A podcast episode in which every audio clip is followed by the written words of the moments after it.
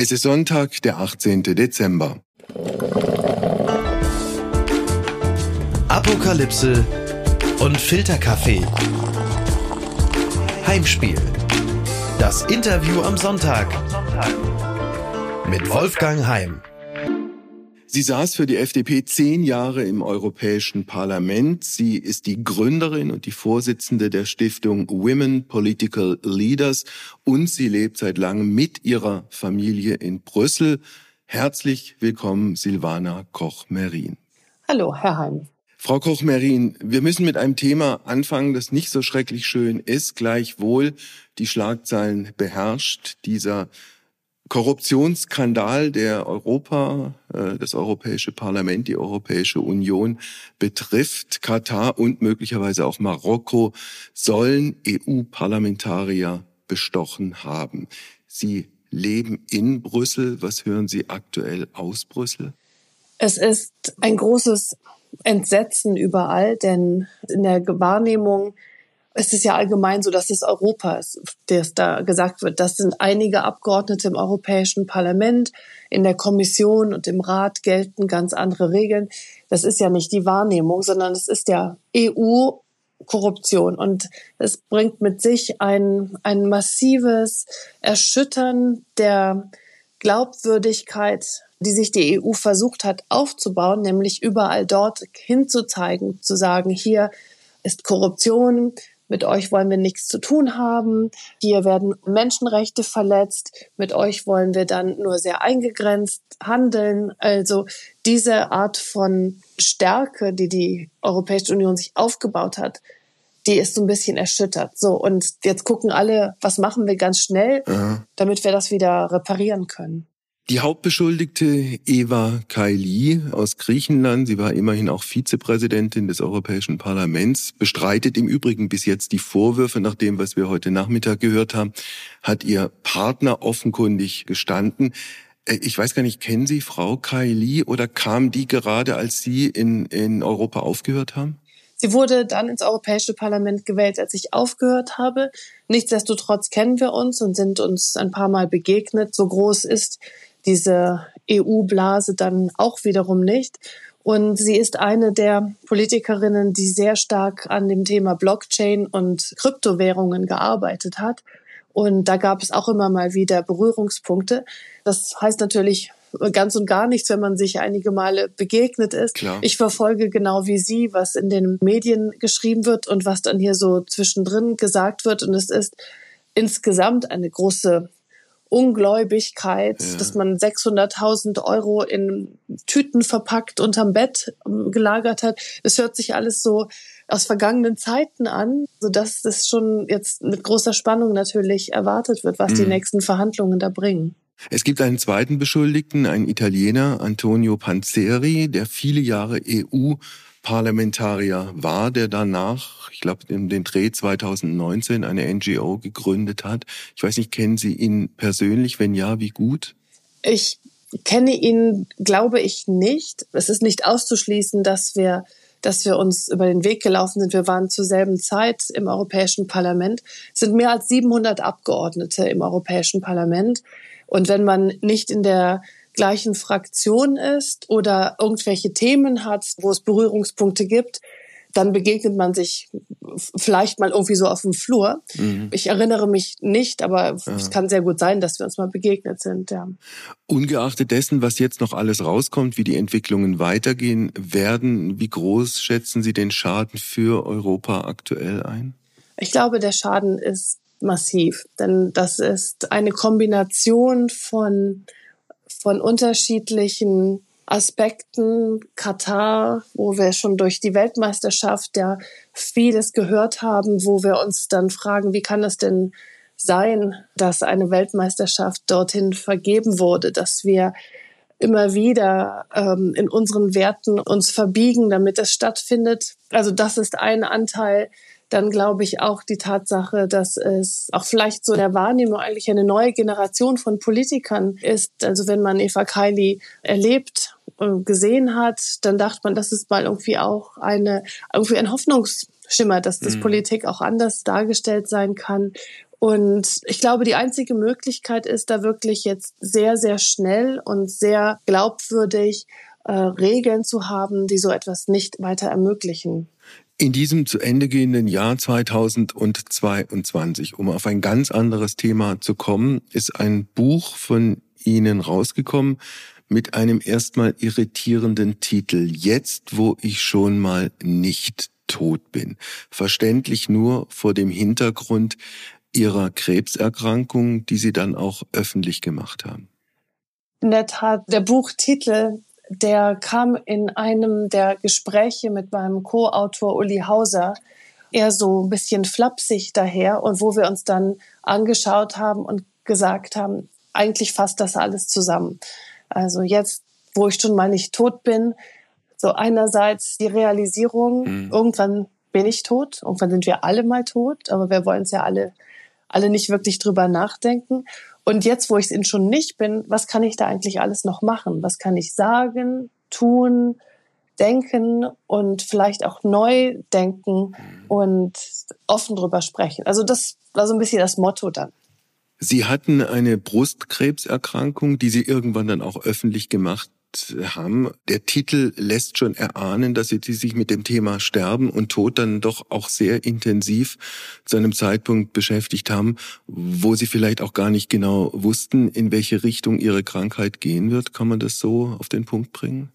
Ja, so kann man es, kann man sehr auf den Punkt bringen. Ich war 48, als ich die Diagnose bekam und hatte keinerlei Verdacht, dass ich eine solche Diagnose erhalten würde, weder in den ersten Vorsorgeuntersuchungen. und ich kann wirklich nur jeden, jeden bitten und auffordern, immer regelmäßig zur Vorsorge gehen. Hier in Belgien wird es so gemacht, dass die Untersuchung beim Arzt an einem anderen Ort und zum anderen Zeitpunkt stattfindet als dann die Ultraschall- und Mammographie-Untersuchung. Und der Arzt hatte nichts ertastet mhm. und dann nur die Mammographie hat dann den Tumor gefunden und es hat mir wirklich den Boden unter den Füßen weggezogen. Und ich denke, viele Menschen haben das erlebt, wenn sie eine Krebsdiagnose oder Diagnose einer anderen sehr schweren Krankheit aus heiterem Himmel bekommen haben, ja. wo dann alles plötzlich in Frage gestellt ist. Wie geht's Ihnen heute nach Chemotherapie, auch nach einer Psychotherapie, die Sie gemacht haben? Physisch fühle ich mich gesundheitlich gut. Mhm. Die Psychotherapie, und da bin ich eine sehr große Verfechterin. Ich meine, dass genau wie wir zum Zahnarzt oder Krebsvorsorge gehen müssen und das auch von der Krankenkasse erstattet bekommen, sollte auch ein regelmäßige mentale Gesundheitscheck-up dazugehören. Das heißt, meine sozusagen akuten Psychotherapie Zeiten, wo das in einem sehr regelmäßigen Abstand noch äh, wöchentlich dann war, das ist nicht mehr, aber auch so wie ich zur Krebsnachsorge gehe, mhm. lasse ich immer mal gucken, wie geht's mir eigentlich in Seele und, und, und Kopf und Herz. Also was Sie gerade gesagt haben, interpretiere ich jetzt so, dass Ihnen diese psychotherapeutische Begleitung durchaus etwas gebracht hat. Haben Sie eigentlich lange mit sich, vielleicht auch mit anderen, mit Ihrem Partner, mit Ihrer Familie darüber reden müssen, ob Sie Ihre Erkrankung, was ja zunächst mal eine sehr private Angelegenheit ist, ob Sie das öffentlich machen? Das war ein, ein Prozess, also auch innerhalb der Familie. Wann sage ich das meinen Töchtern? Ich habe drei Töchter, was natürlich dann auch noch mal ein ganz eigenes Paket Angst mit sich bringt. Wenn man als Mutter Brustkrebserkrankung hat, heißt es mhm. ja für die Töchter dann auch eine ganz andere Vorsorge, die dann äh, notwendig sein wird. Ich habe auch so mit meinem, mit meinem Mann natürlich von Anfang an sehr, sehr offen und alles dann auch im Detail besprochen. Und dann, als wir wussten, was ist das Prozedere, also welche Art von Behandlung wird da sein und wie wird es mir auch ergehen, dann haben wir mit unseren Kindern gesprochen. Mhm. Und dann habe ich dann so sukzessive mit, mit mehr und mehr Freunden gesprochen. Ich hab, hatte nicht das Bedürfnis, dass ich das geheim halten wollte, aber ich wusste, ich musste jetzt ganz viel Kraft für mich aufbewahren, um durch diese Behandlung durchzugehen. Und es ist wunderbar, wie viel Zuwendung ich erlebt habe. Es bedeutet natürlich auch, dass ich immer wieder über meine Krankheit mit verschiedenen Personen geredet habe, so dass ich von dem Thema auch dann gar nicht so wirklich wegkam, wo mhm. ich gemerkt habe, das strengt mich an. Ich möchte auch andere Dinge denken. Ich möchte nicht nur Krebs denken. Und deswegen habe ich es dann erst, nachdem ich sozusagen durch war mit der Behandlung, dann auch noch, noch mehr Menschen erzählt. Wobei es ja in Ihrem Fall immer auch mit der Botschaft verbunden war und verbunden ist, geht zur Vorsorge und geht rechtzeitig zur Vorsorge. Das kann euch unter Umständen das Leben retten. Ganz unbedingt, ja. Also ganz, ganz wichtig ja. und das auch nicht aufschieben oder lästig finden oder manchmal ist ja auch so, dass man sich denkt, oh, ich gehe dahin und dann wird was, dann, dann wird was gefunden und ich mhm. möchte damit gar nicht mich befassen. Man kann davor nicht weglaufen. Also den Mut nehmen, immer zur Vorsorge gehen und je früher es gefunden wird, umso besser sind die Heilungschancen. Mhm. Jetzt brauchen wir wieder ein bisschen Mut, weil jetzt kommt der ganz große Schnitt. Wir gucken gemeinsam auf Ihre Biografie, die insofern durchaus spannend ist, als Sie äh, die ersten Jahre Ihres Lebens in Afrika verbracht haben. Warum Afrika? Das hängt vermutlich oder sehr sicher damit zusammen, dass Ihre Eltern die Kinder eingepackt haben und in welche Länder dann insgesamt gegangen sind? Mit meinen Eltern gemeinsam haben wir in Marokko und im Sudan gelebt. Warum sind die Eltern nach Afrika? Das war die Berufstätigkeit meines Vaters. Meine Mutter war Lehrerin, aber das war dann zu kompliziert, dann dort zu versuchen, weiter zu unterrichten. Später zurück in Deutschland war sie wieder berufstätig. Mhm. Mein Vater war in Marokko und war dort beteiligt an dem Aufbau einer, einer Journalistenschule. Ich glaube, im Kontext mit dem mit dem deutschen äh, Ministerium für internationale Zusammenarbeit, so dass das für, für freie Medien. Ja. Das war die Tätigkeit dort. Und dann im Sudan war er äh, an der Botschaft beschäftigt, an der Botschaft von Deutschland. Was Marokko angeht, haben Sie da jetzt auch im Zusammenhang mit dieser Fußball-Weltmeisterschaft und dem vollkommen überraschenden Umstand, dass Marokko ins Halbfinale gekommen ist, um dann gegen Frankreich zu verlieren, haben Sie da noch äh, sentimentale Gefühle ein Stück weit? Also ich fand es großartig, dass Marokko so weit gekommen ist. Und hier in Brüssel gibt es ja auch eine sehr, sehr große marokkanische Gemeinde. Also viele, viele Marokkaner leben hier in erster, zweiter, dritter Generation. Insofern war das, war das hier auch mit, mhm. mit viel Emotion. Nicht nur die schrecklichen Verwüstungsbilder, die wir gesehen haben, mhm. sondern auch wirklich ja. viel, viel Freude. Ich war ein paar Mal danach in Marokko, sowohl als Tourist, dann auch beruflich. Was mich, glaube ich, noch damit verbindet, ist, dass ähm, meine Eltern haben damals in einem Haus gelebt, was unmittelbar in der Nähe der zentralen Moschee war, so dass ich also alle paar Stunden den Muezzin-Gesang gehört habe. Mhm. Und so wie man ja, wie man sich ja auch sonst manchmal denkt, mein Baby soll sich beruhigen bei mhm. dieser, jener oder welchen Musik. Weil wenn ich oder einen Muezzin höre, oder im Staubsauger, genau oder mit dem Auto rumfährt um Block äh, und und naja. Das kennen wir alles. ja. Also Muezzin hat löst sowas bei mir ein bisschen aus, dass ich denke, ach, hier bin ich zu Hause und okay. hier fühle ich mich gut. Ja. Vielleicht eins noch zu Ihren Eltern. Ihre Eltern sind durch ihre Form Solidarität auch zu leben, sowas wie, wie humanitäre Vorbilder für Sie geworden. Das beschreiben Sie auch in Ihrem Buch. Können Sie es an einem Beispiel festmachen? Meine Eltern waren einerseits immer an meiner Seite. Das war egal durch welche Schwierigkeiten ich als Kind oder als Jugendliche gegangen bin. Sie waren immer, immer da. Und ich glaube, es war vielleicht auch so, ja, sie sind nicht wirklich 68er, die sind in den 1930er Jahren geboren, aber haben so dieses ganze, nochmal eine ganz andere Art von dieses Aufbruchsklima. Aufbruchsklima mhm. und auch einen neuen Umgang mit den eigenen Eltern.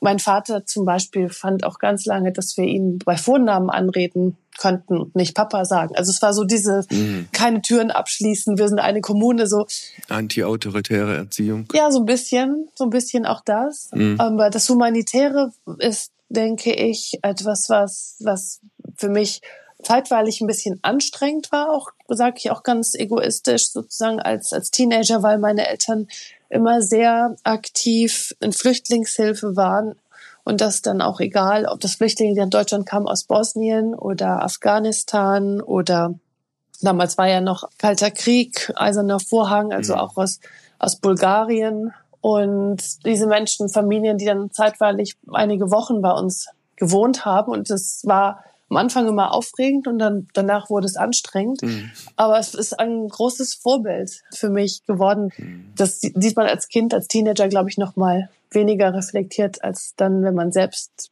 sozusagen Kinder hat. Klar. Also auf der einen Seite die Eltern als die Vorbilder, auf der anderen Seite in der Politik auch Vorbilder möglicherweise in der FDP verortet, weil in die sind sie da rein und in dieser Partei der FDP haben sie dann auch ihre politische Karriere gemacht? Ich bin in die FDP, glaube ich, vor allem wegen der, der politischen Idee dessen, was ich mit Liberalismus verbunden habe. Mhm. Ich kam ja also auch aus der Friedrich-Naumann-Stiftung, Schule, wo wir immer wieder auch Wochenenden verbracht haben mit Diskussionen über politische Philosophie, mit Lesen und Diskussionen über, also von, von Texten von äh, liberalen Vordenkern. Und das fand ich da fand ich mich sehr wieder und mhm. fand viele Ideen meinen Idealen sozusagen entsprechend. Aber wer von den damals lebenden Vorbildern in Anführungsstrichen hat Sie besonders beeindruckt innerhalb der FDP? War das Hans-Dietrich Genscher? Wer war das? Egal ob jetzt Politiker oder Popstars, ich habe mir nie Poster von anderen Menschen an die Wand gehängt. Also ich habe nicht so, ah, das ist mein mein Vorbild, mhm. mein Idol. Insofern aber es gab viele verschiedene Persönlichkeiten, die ich beeindruckend fand. Also Hildegard Hambrücher ganz, ganz vornweg, aber auch jemand wie Otto Graf Lambsdorff, ähm, Hans-Dietrich Genscher und auch Guido Westerwelle. Mhm. Also es gab so eine ganze Reihe von Persönlichkeiten, die ich auf ihre jeweils individuelle Art beeindruckend fand. Mhm. Und wahrscheinlich war es so die, das Zusammenspiel von, von verschiedenen Aspekten, dann mich in die FDP gebracht hat und wo ich lange ehrenamtliches Mitglied war, wo ich Politikerin wurde. Sie waren dann als Politikerin immerhin zehn Jahre im EU-Parlament. Ich glaube, zwischen den Jahren 2004 und 2014 waren dann auch im, im Inner Circle der Partei durchaus etabliert und angesehen. Was haben Sie in all den Jahren in allererster Linie über Politik und über Politiker und Politikerinnen gelernt? Es ist ein 24 Stunden, sieben Tage die Woche mhm. Lebensstil. Es ist kein, kein Job an sich, sondern es ist wirklich eine Lebensstilentscheidung. Nochmal verstärkt jetzt natürlich durch die sozialen Medien. Es ist so, dass jeder Tag irgendwie geplant war und dann am Ende des Tages anders aussieht. Denn schwer vorhersehbar ist, was, was wird wichtig an dem Tag. Und das kann eine lokalpolitische Frage sein, die aber gerade wichtig ist für die eigene Partei. Es kann etwas sein, was man beeinflussen kann. Es kann aber auch eine Naturkatastrophe sein. Es lässt sich nicht wirklich abgrenzen. Man wird sehr unzuverlässig mhm. für Freunde und Familie, weil eben das andere alles immer wichtiger ist. Das ist, glaube ich, eine große Lehre. Äh, dann gibt es einen letztlich permanenten politischen Druck, weil in regelmäßigen Abständen alle vier oder fünf Jahre muss man sich wieder zur Wahl stellen und damit wieder um irgendwas bewerben. Dann gibt es einen medialen Druck, den man möglicherweise auch aushalten muss und man, man weiß nie, welche Geschichte einen irgendwann einholt. Das ist richtig, ja. Weil vier oder fünf Jahre ist eine recht lange Zeitspanne eigentlich. Da könnte man viel, viel machen. Aber gerade wenn man in der Partei Führung ist und anfangs war ich das ja auch einige Jahre im Präsidium, so ein, ein föderales Land wie Deutschland hat ja ständig irgendwo Wahlen. Mhm. Und jede Wahl ist interpretiert als Testwahl für die Bundestagswahl. Das heißt, auch wenn Landtagswahlen in Sachsen-Anhalt sind oder es wird in Hamburg gewählt oder dann auch in Baden-Württemberg. Es ist immer Testwahl für den Bund. Mhm. Das heißt, die Parteiführung wird dann, in der FDP wird es der zentrale Rednereinsatz genannt. Mhm. Ich fand diese quasi militärische Terminologie immer so unangenehm. Also für den, für den Wahlkampf wird man dann eingesetzt und mhm. dort eben ähm, eingeplant. Ihr ganz persönliches, politisch, mediales Schockerlebnis war im Jahr 2011 der Umstand, dass irgendwann, was ihre Promotion und ihren Doktortitel angeht, Plagiatsvorwürfe rauskamen. Schlussendlich hat auch die Universität Heidelberg ihnen den Doktortitel entzogen. Wie lange hat es gebraucht, bis Sie für sich mit dieser Geschichte Ihren Frieden machen konnten? Also von weg ist es völlig in Ordnung, dass mir der Titel aberkannt wurde. Da habe ich keinerlei Zweifel mehr und habe das auch akzeptiert. Also diese Seite der Frage war für mich leichter zu, zu bewältigen als das, was ich als doch sehr, sehr, da musste ich lange dran knabbern, sozusagen an dem, was mir an Hass, an Gewaltfantasien, zum Teil Unterstellungen mhm. begegnet ist, ähm, ob es in den sozialen Medien ist, war oder damals gab sogar noch die ein oder andere E-Mail bei sowas. Mhm. Inzwischen, glaube ich, ist es vor allem auf sozialen Medien. Und eben auch, wie schnell das dann dieses Freund, Feind, Parteifreund, diese, mhm. diese Steigerung sich dann doch auch wieder gezeigt hat. Ich kann die Mechanismen verstehen und durchschauen. Trotzdem macht es was mit einem, wenn es, wenn es, wenn man selbst sozusagen da, da in dem Zentrum von so einer ähm, öffentlichen Spießrutenlauf ist. Und mhm. da habe ich schon, habe ich schon eine Zeit gebraucht. Ich, ich habe das Glück gehabt, im Europäischen Parlament Kollegen zu haben, die waren gar nicht Deutsche, die Erlebnisse hatten, wo sozusagen das, was ich als verletzend empfand, ganz klein gegenwirkte und die ich trotzdem so als positive, lebensbejahende oder auch menschenfreundliche äh, Kollegen empfand und mhm. die ich dann gefragt habe, sag mal, Warum seid ihr nicht verbittert und ärgerlich und hasst alles und alle? Was habt ihr gemacht? Und das waren für mich sehr, sehr wesentliche und wichtige Gespräche. Sie haben dann, nachdem die Universität Heidelberg Ihnen den Doktortitel aberkannt hat, juristisch äh, versucht, sich zu wehren. Sie sind dann auch in Karlsruhe vor das Verwaltungsgericht gegangen. Die haben die Klage dann abgewiesen. War das im Nachhinein ein Fehler? Hätten Sie es akzeptieren können oder akzeptieren sollen? Ja, im Nachhinein war das ein Fehler. Äh, hinterher ist man immer schlauer. Ich habe es damals alles als so so ungerecht und auch nicht. Ich dachte, nein, das, das stimmt alles so nicht. Ich habe promoviert lange, bevor ich überhaupt den Gedanken hatte, Politikerin zu werden. All die Parallelen, die da gezogen wurden zu dem Karl Theodor Gutenberg, das fand ich, lässt sich ja alles gar nicht vergleichen. Völlig andere Umstände, Lebensziele und so weiter und so weiter. Im Nachhinein war es ein Fehler. Ich hätte es nicht machen sollen. Ich hätte mhm. sagen, okay, ja, ich habe schlampig gearbeitet und so ist es halt. Ja. Und dann, dann ist es nicht okay, einen Titel zu führen. Was Sie gerade erzählt oder angedeutet haben mit den Parteifreunden und wie die sich verhalten haben, ergibt im Übrigen auch, was die FDP angeht, eine, eine Parallele aus ganz anderen Zeiten. Die beiden Protagonisten damals waren Frau Adam Schwetzer und Jürgen Möllemann kann man, wenn man möchte, auch sich nochmal zusammen googeln. Diese Erfahrungen, die Sie mit den Parteifreunden gemacht haben, war das schlussendlich ausschlaggebend für Ihren Ausstieg aus der Politik? Vor der zweiten Europawahl, für die ich als Spitzenkandidatin angetreten bin, hatte ich in dem Präsidium und im Bundesvorstand der FDP gesagt, dass ich diesen Wahlkampf noch machen werde, aber keinen weiteren. Mhm. Also mein Beschluss auszusteigen den hatte ich schon gefasst, aber der stand vorher fest. Der hm. stand hm. vorher fest, aber wie es natürlich immer so ist, es wird nie einem Politiker geglaubt, der sagt, dass er aufhören wird. Hm. Und ich denke auch da, wo das so, ja, okay, sie sagt das jetzt, weil sie Angst hat, die Wahl geht nicht so gut aus und ja. dann will sie sich schon mal ein bisschen, wie auch immer. Wir hatten es hier in der Familie auch so besprochen, dass ich noch ein Mandat mache und dann aussteige. Und ja, hm. es hat auch damit zu tun, ähm, es war nicht der Lebensstil, den ich, den ich mir, den ich meiner Familie mhm. noch so viele weitere Jahre zumuten wollte. Es gibt ein ganz großartiges Buch äh, eines früheren Spiegeljournalisten Jürgen Leinemann. Höhenrausch heißt dieses Buch, ist so um den Dreh 2004, 2005 rausgekommen, beschreibt das Leben und die Einsamkeit und die Gefahr von Abhängigkeit die Gefahr, süchtig zu werden von was auch immer bei Spitzenpolitikern. Haben Sie Abhängigkeiten dieser Art auch entweder selbst erlebt oder waren Sie in Situationen, wo das für Sie hätte gefährlich werden können?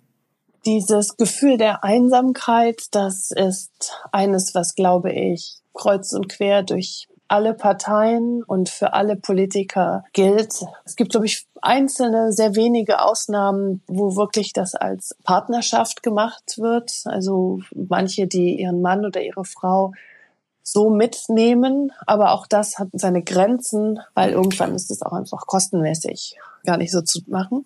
Und dann ist man eben ganz, ganz viele Nächte, Abende allein in irgendeinem Hotelzimmer und das ist schon, das ist schon traurig. Also mhm. nach einer Weile ist dann schon, fragt man sich so, hm, so was mache ich jetzt eigentlich?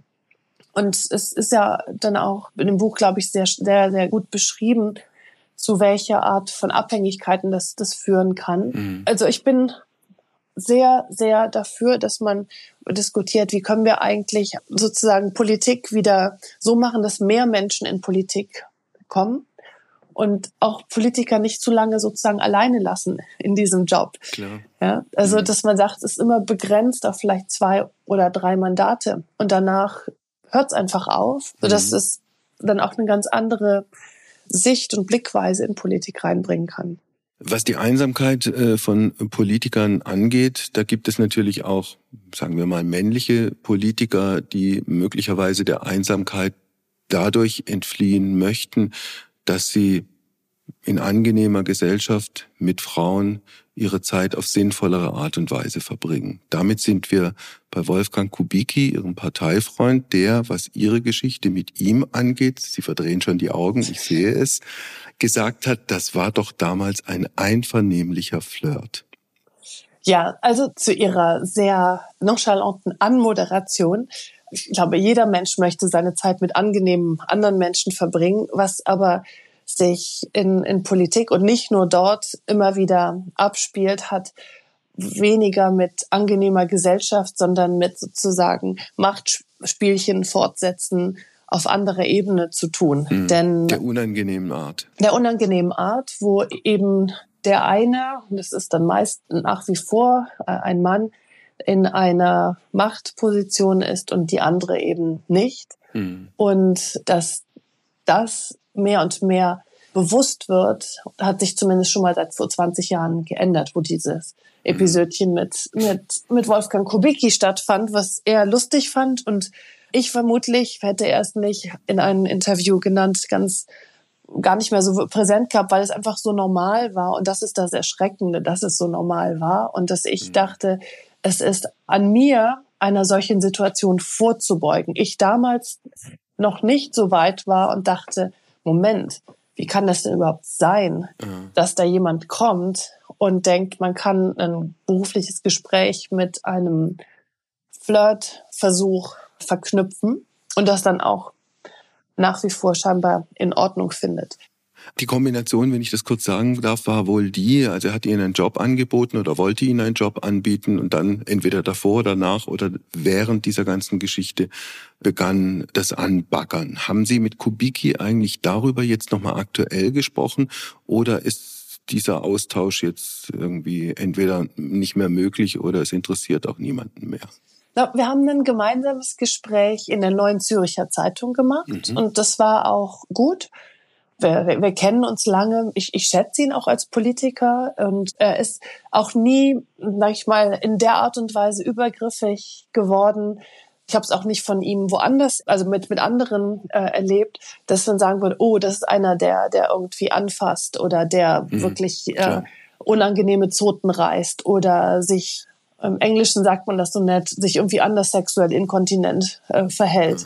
Also das äh, ist er nicht. Also äh, er ist jemand, der der flirtet, aber damals wusste ich das natürlich auch so nicht. Äh, ich, er hatte einen Ruf, dass er jemand ist, der der sich gerne damit brüstet, mit allen Frauen zu flirten und da weiß ich natürlich nicht, was was kommt denn noch. Klar. Deswegen. Ja. Es gibt ja auch eine verbale Übergriffigkeit. Ich erinnere mich Jahre her, ich habe meine Sendung gemacht mit einer Journalistenkollegin, die damals in Bonn unterwegs war fürs Fernsehen und die eine Szene erlebt hat, dass ein Spitzenpolitiker zu einer sehr jungen Kollegin gesagt hat, also ein ehemaliger Außenminister im Übrigen, zu einer jungen Kollegin gesagt hat, heute Nacht wäre ich gerne Ihr Innenminister. So. Auch jetzt äh, verdrehen Sie die Augen. Ich vermute, das wäre heute unmöglich und wäre in dieser Form äh, nicht, erstens nicht mehr möglich und zweitens auch nicht mehr akzeptabel. Korrekt? Korrekt. Wenn so etwas öffentlich passiert, gibt es zu Recht eine starke Reaktion. Es gibt Protest, es gibt die Notwendigkeit, sich zu entschuldigen und manchmal auch weitere Konsequenzen.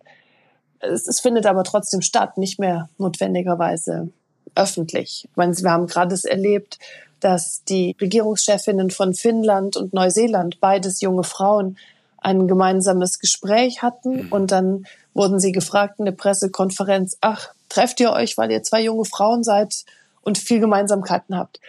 Das mag erstmal irgendwie, naja, ist jetzt nicht so wild, aber es ist ein ständiges Untergraben von dem, was Frauen an Autorität versuchen darzustellen. Und mhm. sie sind Regierungschefinnen, deswegen treffen sie sich nicht, weil sie zwei junge Frauen sind. Mhm. Wenn Macron und Scholz sich treffen, fragt man auch nicht, trefft ihr euch, weil ihr zwei Männer mittleren Alters seid. Ja, das, ähm ja klar. Aber da tut sich doch was. Also so wie Sie es schildern, äh, sind doch alte Gewohnheiten und auch auch dieser. Es gibt ja auch so so einen alten klebrigen Altherrenscharme. Gibt es im Übrigen auch in den Medien. Das ist heute einfach sowas von old-fashioned und das will auch keiner mehr hören. Äh, ich hoffe es. Ich würde mich sehr freuen, wenn es so wäre. Ich glaube, das ist klebriger und zäher, als wir das hoffen und vermuten.